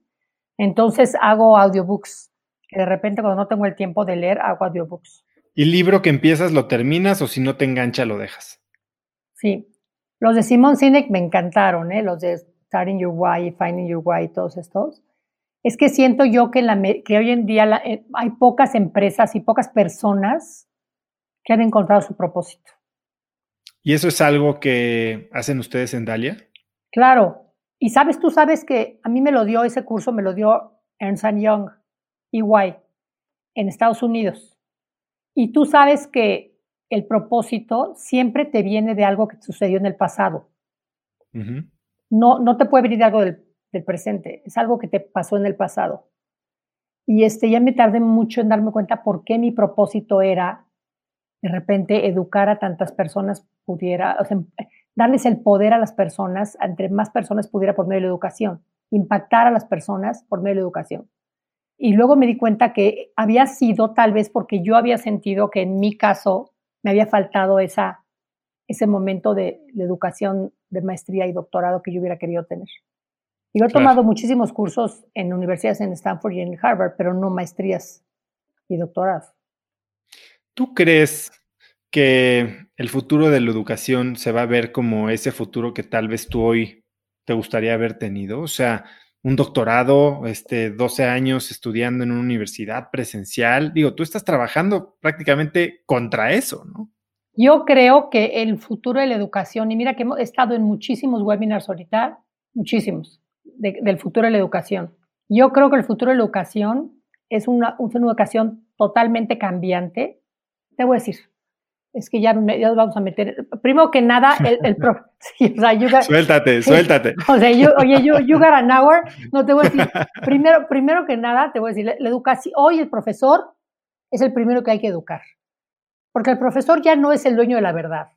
Y todas ellas, todos esos colegios y universidades que tienen a los profesores que creen que van a llegar con el alumno a enseñarles que ellos saben más que el alumno, están perdidos. Porque el que sabe más que nadie es Google, primero. Entonces, ¿cuál es la posición de un profesor? Tiene que ser un inspirador, tiene que ser una persona que facilite información, que inspire y que sea un líder. No, no, no, no, no quiero que sea un todo y que sepa muchísimo, porque esto sabe muchísimo más que ningún profesor, ¿me entiendes? Entonces, en la medida que tú puedas ser un, ese tipo de personalidad, vas a ayudar muchísimo a que este joven, mediante su conocimiento que ya trae en todo este, todo este, este Google, todo lo que sepa, tú puedas ser un facilitador, un líder, un comunicador, una persona que inspire, un role model de cómo quiere vivir. Es, es lo que tiene que ser el profesor, pero les cuesta trabajo cambiar ese chip a muchos profesores. ¿Me entiendes? Creen que llegan a, gritar y a, y a quiten sus teléfonos. ¿Me entiendes? Eso ya no funciona. Pero entonces entramos a otro tema que ya tiene mucho más que ver con el modelo de negocios de la universidad, porque si hay un role model que es comunicador, inspirador, ejemplo de vida, eh, una guía, un mentor, un curador de contenido, ¿por qué estar limitado a 100 alumnos cada seis meses y teniendo un sueldo de ciento y pico mil dólares en una buena universidad esperando tenure? Cuando se puede subir a YouTube o a, poner su plataforma él solo y empezar a dar cursos, ¿me entiendes? Y tener dos millones y medio de seguidores en Instagram como Simon Sinek, ¿no? Estoy de acuerdo. Y yo siento que ahí va a haber la cosa de decir, bueno, ¿qué tanto me hace falta un título o no? Yo personalmente siento que sí te hace falta un momento de un título. ¿Para qué? Pues te voy a decir, por ejemplo, en un consejo, Digo, yo pertenezco a cinco consejos. No tienes idea eh, cómo se fijan en qué estudiaste. Pero eso no es parte de lo que tiene que cambiar. Claro, pero no, pero no ha cambiado. Entonces, lo que te digo es que yo me imagino, entiendo que no sea un, por ejemplo, yo creo, y en centro lo estamos analizando, que las carreras, ahora ahí peleate con la burocracia gubernamental, que son los que dan los títulos. Nosotros queremos crear carreras más cortas, pero que sean licenciaturas, que, sean corridas, matadas, fuertes, pero cortas. ¿Me entiendes? Para que puedas tener realmente un conocimiento en serio, pero menos años. Eso se me hace importantísimo. Sí, y, y, entender que también el sistema educativo latinoamericano, cuando escoges una carrera que te va a llevar cuatro años y que básicamente te encasilla, pues eres un niño que todavía no ha encontrado su propósito, ¿me entiendes?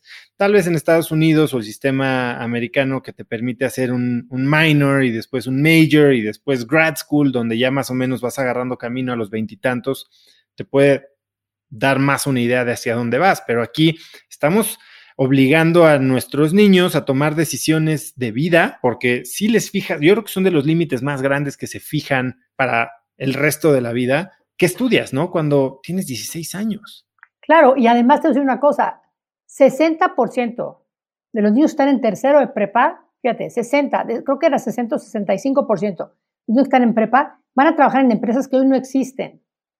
Entonces, a ver, explícame qué van a estudiar. Ya, o sea, al, año, digamos, al, mes siguiente de este niño, de este niño que te estoy diciendo, va a elegir qué va a estudiar. Y sin embargo, va a trabajar en algo que no existe. Entonces, la realidad es que, ¿me entiendes? Yo creo que es muy importante, pues, e, enseñarles de otra manera. Por ejemplo, nosotros tuvimos, todavía yo traigo el gusanito, pero no lo voy a hacer porque ya te juro que me tengo que ubicar un poco, pero K-12, yo quisiera hacer un K-12 totalmente innovador donde el niño de cinco años esté aprendiendo coding. ¿Me entiendes? Porque es increíble. O sea, hay tanto que pueden hacer los niños con un pensamiento totalmente disruptivo. ¿Y que es tan fácil para ellos aprenderlo? Hombre, es, tan fácil aprenderlo, ¿me entiendes? Y, tienes además a, una, a, una, esponja, a una esponja de aprendizaje, y sin embargo le están enseñando totalmente cosas retrógradas que no puede ser, o sea, no puede ser no, me toques ese vals porque yo acabo de sacar a mis hijos de una escuela precisamente pensando en lo mismo y, demás. Pero bueno, Gina, eh, quiero ser súper respetuoso de tu tiempo y nos quedan como 10 minutitos. ¿Cómo se ven las primeras dos horas de tu día? O sea, ¿cómo, cómo, arrancas un día para tener esta energía que parece inagotable en ti? Pues mira, trabajo muchísimo. O sea, yo trabajo pues, tal vez de 12 horas a 14, o sea, muchísimo trabajo. Este, tengo, por ejemplo, me levanto generalmente con en México, digo que antes me levantaba cuando no había COVID, o sea, teníamos casi, tengo diario casi un desayuno de trabajo a las 8 de la mañana y ahí empieza mi día, ¿no? Eh, ahorita he tenido, pues, digo, webinars todo el santo día y este, pero digo, empiezo con desayunos de trabajo, eh, luego, generalmente, ahorita me está tomando tres días a la semana, estoy full en Dalia. Eh, luego estoy un día a la semana, un día y medio en Diarc. Y luego, dependiendo de las necesidades, un día, un día y medio en centro. Pero, pero te digo, salgo a las 8 de la mañana y llego a mi casa a las nueve y media de la noche, ¿me entiendes? ¿Y cómo se ve tu mañana? Mi mañana se ve, te digo, me levanto, medito, eso sí, mi meditación es importante. ¿Cuánto tiempo meditas? 20 minutos. ¿Y usas alguna aplicación o ya meditas tú sola? Depende, de repente uso, uso alguna aplicación. Yo estuve en el board de Deepak Chopra, pero después ya me, salí de ahí. Y ahorita estoy en el board de Global Wellness Institute, que es el wellness de todo el mundo. Entonces tenemos varias aplicaciones que de repente utilizo. Hay una que, que se llama NAM, que es de respiraciones, que es muy padre. Este, de repente yo sola medito, hasta cuenta 20 minutos, pero sí es algo que me encanta, me gusta mucho. Y después ya tengo, tengo mi desayuno y empiezo mi día según la junta que sea necesaria, ¿no? De 8 a 9 y media es el desayuno con gente siempre. O sea, no desayuno en mi casa así tranquila, así no. O sea, me voy a algún lugar para desayunar con alguien y después a las 9 y media llego a la oficina, 9.45 yo a la oficina y depende de la oficina que me toque, se empieza mi día con las juntas que tenga en ese momento. Y para cerrar el día, ¿tienes algún ritual, alguna manera en que te ayude a, digamos, apagar el cerebro y descansar mejor? Lo que hago, hazte cuenta, eh, me, voy a caminar, o sea, me gusta caminar en la, y, no, no camino, yo soy de noche, ¿eh? yo sabes, cuando yo camino muchísimo, digo camino no muchísimo, pero me, me refiero que me gusta caminar de noche y mi momento más en paz no lo vas a creer, es como de 11 a 1 de la mañana, de 11 de la noche a 1 de la mañana. Pues ¿cuántas horas duermes? No, como 6, bien. O sea, duermo como de 1 a 7, por ahí, 7 y cuarto. Y de 11 a 1 de la mañana es tu momento más en paz y ¿qué estás haciendo? Pues es que me encanta escribir. Ese es mi, mi hobby. Estoy escribiendo mis memorias. Ya llevo 160 páginas. ¿Y escribes en la computadora o a mano o como estilo diario? No, esto es en la computadora. En mi memoria está en la computadora, pero escribo mucho a mano. Me encanta escribir. Me fascina escribir. Entonces, es ahí voy. ¿Cenas o no cenas? Ceno. No, yo para mí la comida es importantísima. Desayuno, como y ceno. No soy vegana, no tengo, no soy lactose intolerance, no soy este, nada, como todo. Buenísimo. Te iba a preguntar, eh, hablaste mucho del divorcio y hablaste mucho de escoger parejas y, de eso lo vamos a dejar para una, una futura sesión, mi querida Gina. Lo único que, digo, y el único que sí les digo es que, y hoy lo tuiteé hoy, lo que les digo es que nadie necesita un esposo y una esposa, necesitamos socios de vida. Eso es importantísimo. O sea, porque hay que cambiar hasta el lenguaje. O sea, yo creo que los hombres tienen que volverse socios de vida y las mujeres socias de vida también en las relaciones. Y más ahorita a raíz del COVID que estás pues, compartiendo, hijo, 24/7 con tu pareja, si eres un socio de vida, pues esto no se acaba. Al contrario, ¿no? Esto se fortalece. Una de estas decisiones que tomaste para esta sociedad en la que estás eh, involucrada hoy es cambiar de religión. ¿Qué, impacto no, pero no creas, yo ya yo estaba casada, llevaba tres años casada cuando me cambié. Ok, pensé que había sido como un requerimiento. No, hombre, Abraham es el más light del planeta. De hecho, creo que yo fui a, bueno, no creo, fui a, hice la carrera con Johnny. ¿En dónde estudiaste? En la Ibero. Ok. Exacto. No, yo ya estaba, yo ya estaba casada, ya lleva tres años, este, pero yo, yo desde que me separé de, a los, ¿qué fue? Dijo, yo creo que a, los 30 años me salí de la religión católica, porque pues estaba yo súper juzgada ya en la religión católica por mis divorcios. Yo me casé a los 19, me divorcié a los 26 del papá de Billy, 26 y, 26 y medio por ahí, con tres hijos. Luego me casé a los 30 y me separé a los 32 con otra hija. Luego volví con mi marido, pero me separé a los 32 con una hija. Y ahí fui a, hablar, fui a hablar con un padre y me puso como camote, como camote. Y entonces, como me puso como camote por haberme vuelto, pero me separé además porque, digo, por, no había vuelta para atrás, unas infidelidades tremendas. Y entonces, este, yo tenía una bebita chiquitita, digo, mi hija estaba recién nacida. Y entonces, este, fue cuando dije, ¿sabes qué? Yo no puedo estar juzgada así ¿me entiendes?, tan mal cuando yo no hice nada, o sea, yo no hice nada. Y entonces pensé, bueno, ¿qué creo? No voy a volverme Scientologist, no voy a volverme, este, cosa, te juro, es que empieza a ver las que creen en energía, las que creen yo no sé qué. Entonces dije, bueno, ¿qué creo? Dije, creo en Dios profundamente, o sea, creo en Dios tremendo, en un solo Dios, pero la verdad me costaba trabajo la institución, ¿entiendes? Entonces dije, yo fui al Regina y al Sagrado Corazón, imagínate, en Estados Unidos. Entonces dije, creo en la Biblia, no en el catecismo. Entonces empecé a buscar a alguien que me diera clases de Biblia no religiosas, teológicas no religiosas. Y entonces estuve como 12 años o 13 años tomando clases de Biblia dos veces a la semana. Me salí de ser católica. Le dije a mi mamá, oye mamá, as of today ya no soy católica. Soy creyente en Dios, en la Biblia, en Cristo profundamente. O sea, ya no tengo un intermediario, ya no tengo, ya no tengo una iglesia, ya no tengo un confesor, ya no tengo un padre. Mi relación es directa con Cristo y con Dios. Entonces voy a ser mucho mejor persona. Entonces mi mamá me dijo, pues ok, está bien. Y entonces me convertí en lectora de Biblia absoluta. Y entonces pasaron 13 años y de repente me llegó Abraham. Bueno, me volví con mi marido, me la volvió a hacer y me, y me divorcié ocho años después. Entonces conocí a Abraham y de repente me acuerdo que yo hablaba mucho con Dios y le decía, ¿por qué me mandas un judío, neta? O sea, después de que estoy absolutamente convencida en la Biblia y en ti y en Cristo, y, después nos casamos, bueno, duramos tres años, Abraham y yo juntos, nos casamos y tres años después me faltaba como un templo, ¿me entiendes? No tenía yo templo, tenía yo la Biblia y que sigo leyéndola, me encanta, mi, mi máximo es la Biblia, mi libro favorito. Entonces, este, Después eh, fue cuando me fui a Nueva York y un rabino muy ortodoxo me empezó a dar clases y padrísimo.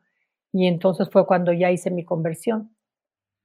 ¿Y te costó trabajo romper con ese pasado o era algo que necesitabas y que te ayudó a ser quien tenías que ser? Sí, pero no, digo, no rompí 100% con mi pasado, o sea, porque digo, realmente te voy a decir, es, es, o sea, rompí con el catolicismo, sí, total, no me costó trabajo.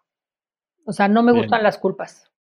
Justo te iba a pensar, te, iba a preguntar qué, pensabas de la palabra culpa. Es que, es que no, me gustan las culpas, ¿me entiendes? No me gustan las culpas, creo yo que todo, mira, yo soy de las pocas personas que felicita a alguien que se divorció.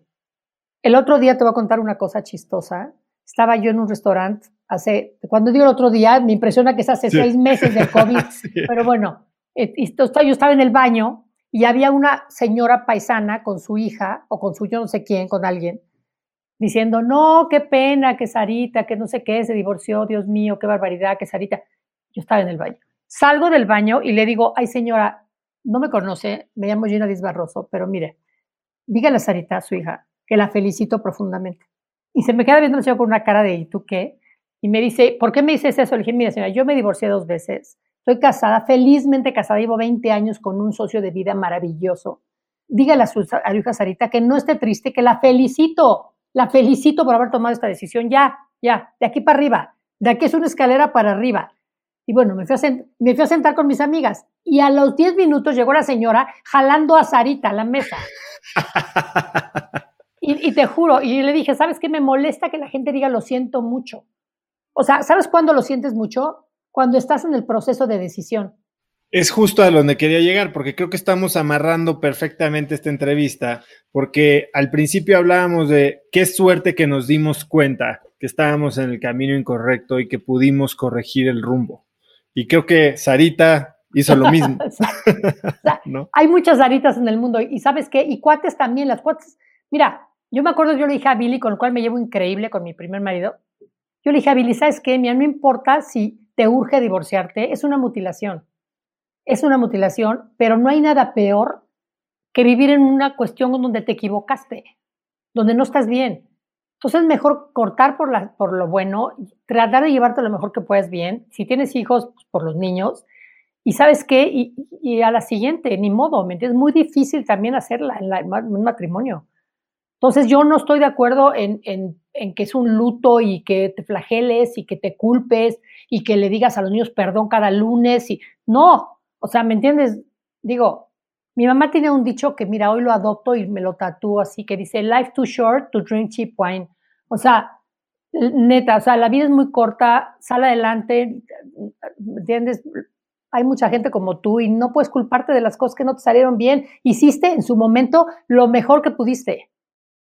Sí, la vida es muy corta para mal vino, malos libros, parejas incorrectas, trabajos que no te apasionan. Exactamente. Exactamente, así está. Gina, si pudieras escribir un mensaje en el cielo para que millones de personas lo vieran, ¿qué diría? Yo diría que no te arrepientas de nada, que la vida es muy corta, que busques tu propósito y que luches por lograrlo. Increíble. Gina, es eh, verdaderamente eh, un privilegio hablar contigo. Llevo, yo creo que si llevo un año y medio con el podcast, probablemente llevo año cuatro meses queriendo platicar contigo y para mí es eh, verdaderamente una suerte y un placer. Gracias por compartirnos, gracias por ser tan abierta. Me dijiste que te encantaba platicar, que eras muy light y bueno, me queda, me queda muy claro. He disfrutado yo muchísimo la entrevista y bueno, independientemente del éxito profesional que has tenido, el hecho de cómo describes tu misión y la gran visión que tienes de dónde quieres llevar eh, tu propósito, me parece que te hace más una crack que cualquier otra cosa. Muchísimas gracias. Gracias. Eh, ¿Algo que quieras agregar, Gina? Pues mira, que ojalá y más mujeres este, nos busquen en Dalia porque creo que es importante que, se den cuenta que pueden lograr lo que quieran en la vida, ¿no? Y que ese poder que tienen dentro que lo ejerzan. No sé si viste las, las redes de Dalia en algún momento y si no. ahorita justo te iba a decir dónde eh, pueden seguirte, contactarte a ti, a Dalia, a tus proyectos. Pues mira, yo soy muy fácil porque yo no tengo guiones bajos, ni gatitos, ni nada. Yo soy Gina Díez Barroso en todos lados. Y, este, y Dalia es daliaempower.com, daliaempower.com. Y, este, y mi mail personal de Dalia, que me escriban las que quieran, con mucho gusto les contesto a todas, ¿eh? es gina.daliaempower.com. Y yo estoy de testigo porque así es como te contacté yo en ese mismo mail. Así que te van a llegar bastantes correitos seguramente. Pues Gina, muchísimas gracias por tu tiempo. Eh, que tengas una gran noche si te vas a ir a caminar o a escribir ahorita. Sí, gracias. Espero vernos pronto. igualmente y espero verte también en otra ocasión. Me da mucho gusto que tu podcast sea tan exitoso. Gracias, Oscar. muchas gracias, Gina. Gracias. Bye. Gina es una verdadera inspiración y un ejemplo de cómo puedes usar tu posición para transformar el mundo sin importar en dónde estés. Si te gustó el episodio, compártelo con alguien usando el link cracks.la diagonal 083. También sigue Cracks Podcast en Spotify o suscríbete en iTunes y califícanos ahí con 5 estrellas para que más gente nos encuentre y podamos traer a más y mejores invitados. Mencióname en Instagram o Twitter como arroba osotrava con la lección que más te llevas. Y no olvides mencionar también a Gina como arroba Gina10 Barroso. Puedes encontrar links a todo lo que hablamos Gina y yo hoy en cracks.la diagonal 083 y suscribirte a mi newsletter semanal Viernes de Cracks, un mail que mando cada viernes con 5 tips, con hacks, trucos, artículos, libros, recomendaciones de apps o documentales, cualquier cosa interesante que encontré en la semana y lo puedes hacer para recibir gratis en cracks.la diagonal viernes. Así que eso es todo por hoy, yo soy Osotrava y espero que tengas una semana de cracks. Este episodio es presentado por Vic. Si me conoces, sabes que soy un consumidor voraz de audiolibros y que he probado todo tipo de aplicaciones para seguir nutriendo mi mente mientras manejo o mientras corro o hago ejercicio, pero sin duda, por mucho, Vic es mi favorita. Con Vic puedes convertirte en una máquina de aprendizaje porque con solo 15 minutos al día puedes leer más de 12 libros al año. En Vic tienen más de 250 mil títulos y puedes escuchar resúmenes de bestsellers en menos de 15 minutos o libros completos, incluido mi libro Haz lo que importa, así como mis Vic originales como Cómo combatir el síndrome del impostor. Vic, por ser escucha de cracks, te regala 7 días de prueba y después contenido ilimitado por solo 167 pesos al mes en un pago anual de 1.999 pesos al suscribirte a Vic. Simplemente ve a cracks.la diagonal Vic. Vic se escribe B alta E E K. Una vez más, es cracks.la diagonal Vic. Este episodio es presentado por Hospital Ángeles Health System. Cada invitado con el que platico en el podcast me abre los ojos a nuevas tecnologías que están impactando de forma positiva la manera en que todos nosotros vivimos. Una de las áreas en las que el avance tecnológico está generando más impacto es en el área de la salud, especialmente con los avances en cirugía robótica que permiten intervenciones con menos sangrado, menos dolor, cicatrices más pequeñas y una recuperación mucho más rápida. Hospital Ángeles Health System tiene el programa de cirugía robótica más robusto en el privado en México. Cuenta con 13 robots Da Vinci, el más avanzado y versátil del mundo, y con el mayor número de médicos certificados en cirugía robótica, con la cantidad de horas necesarias para poder operar, ya que tiene el único centro de capacitación de cirugía robótica en todo el país. Este es el futuro de la cirugía. Si quieres conocer más sobre el programa de cirugía robótica de Hospital Ángeles Health System y ver el directorio de doctores, visita cracks.la diagonal ángeles. Una vez más, es cracks.la diagonal ángeles. Consulta a tu médico.